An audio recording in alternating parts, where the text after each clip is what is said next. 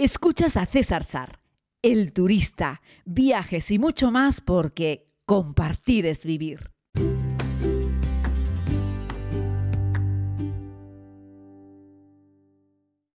Saludos, querida comunidad. Vamos con el episodio 401 de esta, de esta saga, segunda temporada de este podcast que pretendo que sea prácticamente diario. Ayer muy contento en el episodio número 400, creo que se me notaba, estaba pletórico, exciting, estos números redonditos me gustan mucho. Por cierto, si escuchas el podcast y no me sigues en Instagram, eh, SAR WordPress, César Sar. Estoy que llevo un montón de tiempo creciendo muy poquito en Instagram y no me falta mucho, me faltan como 50 contactos para llegar a los 10.000 y la verdad es que me haría ilusión llegar a los 10.000 en Instagram, ya sabéis, es poquito, pero para mí es, es mucho. Eh, no gano con eso, pero bueno, me entretengo y está muy bien. Hoy les quería proponer que lo hacemos, bueno, la idea era haberlo hecho ayer, pero me lié como me lié como una persiana, hablaros un poco sobre la aviación, la historia de la aviación comercial, ¿no? que se ha convertido en una de las industrias más importantes del mundo moderno y ha transformado la forma en la que las personas pues eh, viajan y, y, han conectado el mundo de una manera inimaginable hasta hace solo unos siglos, que la gente tenía que meterse en un carromato, montar a caballo, en un carruaje y hacer meses de ruta por carreteras de piedra o meterse en un barco ya años más tarde y hacer travesías eh, larguísimas. Y ya no te cuento cuando tenías que conectar, yo que sé, eh, Europa con América por barco y luego meterte tierra adentro durante dos meses por carretera para conectar, mm, yo que sé, Londres con, Atlanta, ¿no? En fin, que era un tifostio enorme, ¿no? Pero la aviación comercial no, no, surgió de la noche a la mañana y tiene una larga historia que se remonta a los primeros intentos de los seres humanos por volar. Los hombres desde hace mucho tiempo miraron al cielo y observaron cómo las aves eh, se movían con esa libertad y siempre hemos querido imitarles. ¿no? Les propongo que hagamos una pequeña exploración por los orígenes de la aviación comercial, tampoco nos vamos a volver muy locos, pero seguro que habéis escuchado hablar de la historia de los hermanos eh, Grit, que eran Wilbur y Orville, eh, que eran dos inventores estadounidenses que construyeron y volaron el primer avión controlado eh, eh, por, mecánica, por los humanos, y aquello ocurrió en el año 1903. los Reed eran mecánicos y autodidactas en el campo de la aviación. Durante años experimentaron con planeadores y diseñaron posteriormente aviones buscando la combinación más adecuada entre el ala, el motor y un sistema para poder controlar el avión pues con éxito. ¿no?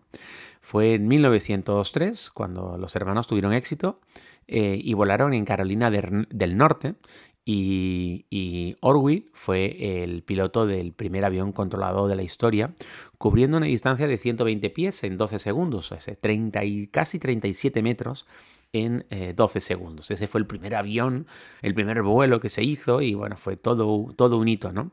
Ellos no estaban interesados en la aviación comercial, para ellos el vuelo era solamente una forma de experimentar pues con la mecánica y con la física. Sin embargo, su éxito inspiró a otros a explorar las posibilidades comerciales de la aviación. Uno de los primeros en hacerlo fue el empresario francés Louis Bletor, quien en 1909 se convirtió en el primer piloto en cruzar el Canal de la Mancha con un avión. Eh, estableció una, eh, una pequeña compañía de aviación y comenzó a producir aviones comerciales.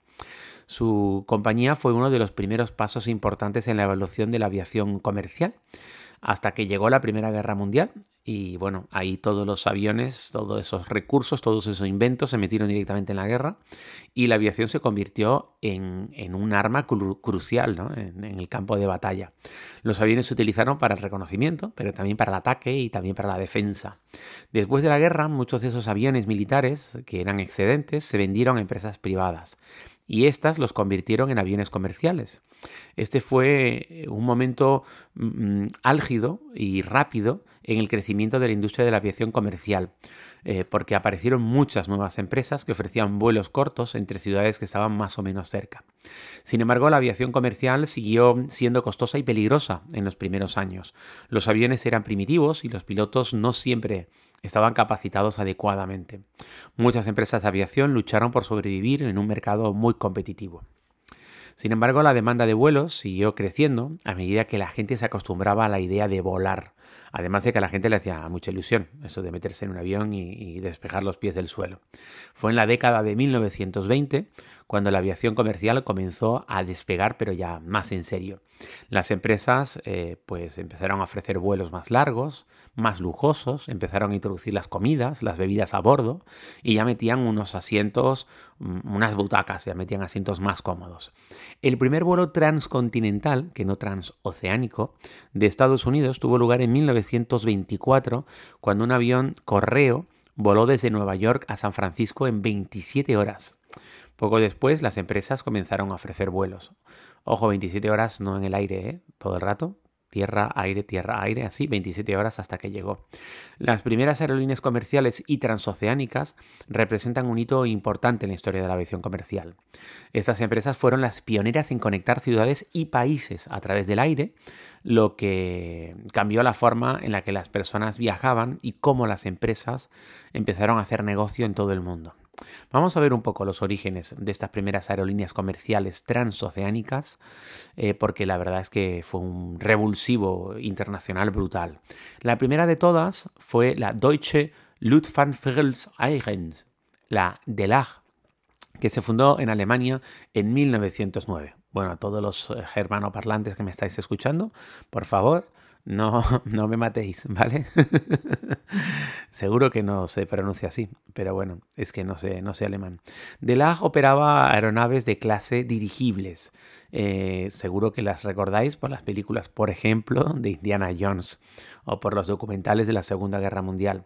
Estos dirigibles se asemejaban a globos aerostáticos, pero tenían un motor y debajo tenía pues un, un lugar donde iban los pasajeros. Podían transportar hasta 24 personas y volar a velocidades de 50 millas, unos 80 kilómetros por hora. Durante su primer año de operaciones, De la transportó a más de mil pasajeros en vuelos de placer. A pesar de su éxito inicial, De la pues no era rentable y cerró en el 35.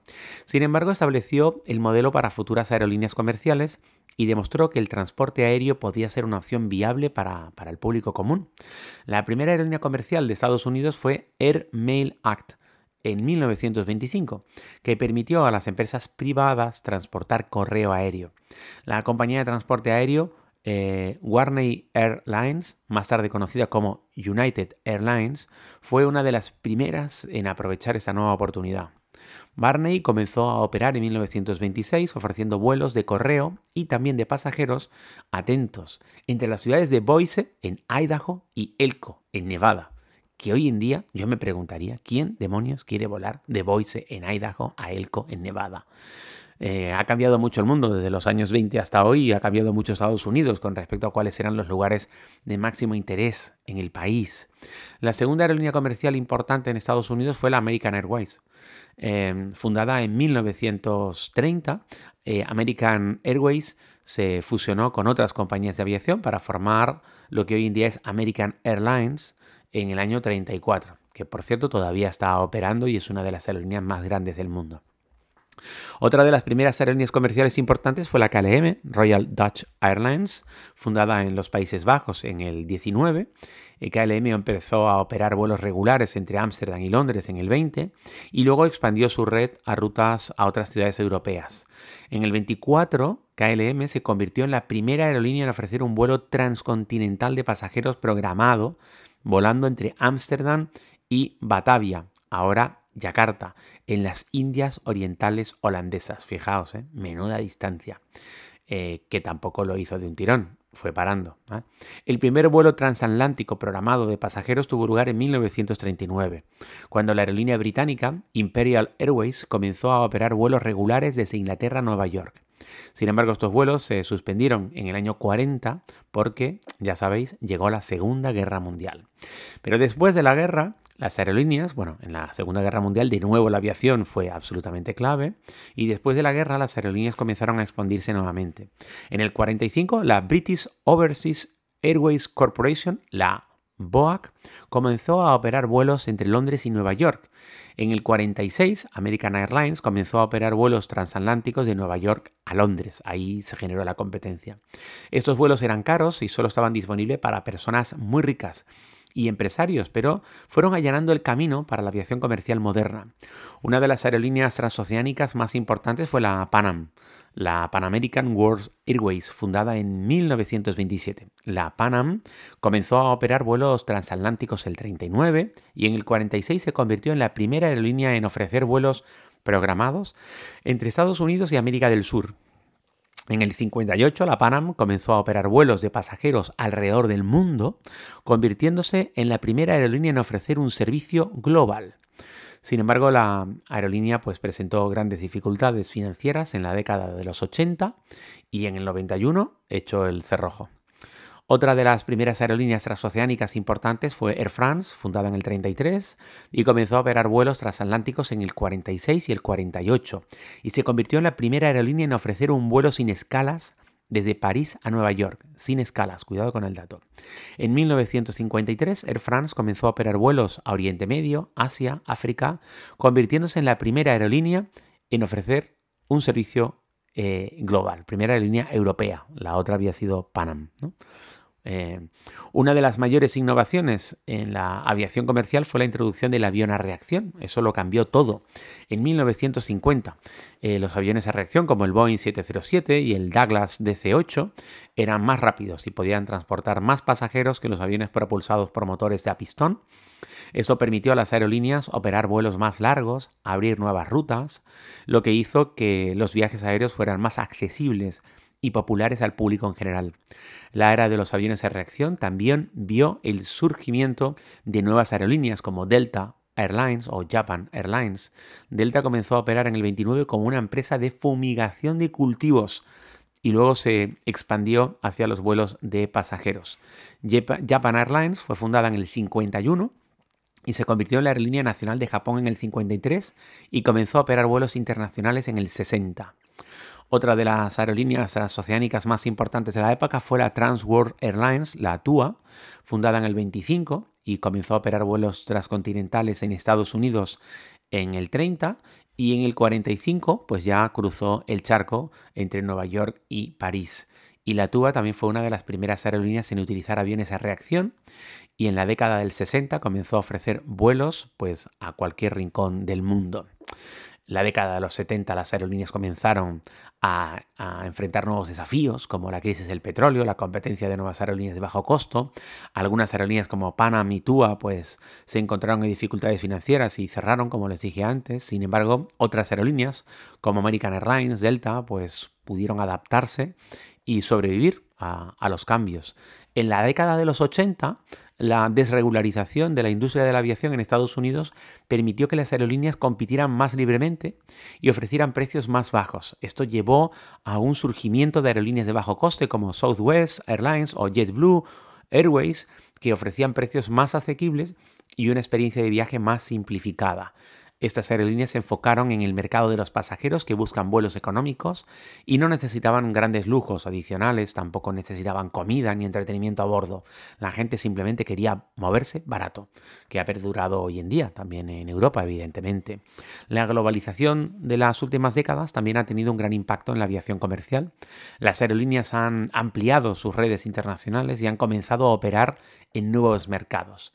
Las aerolíneas de los países en desarrollo también han comenzado a jugar un papel más importante en la industria de la aviación, ofreciendo más opciones a los pasajeros y aumentando la competencia. En la actualidad, la industria de la aviación comercial es una parte integral de la economía global. Las aerolíneas transportan a millones de pasajeros y toneladas de carga en todo el mundo cada año y contribuyen significativamente al comercio internacional y al turismo.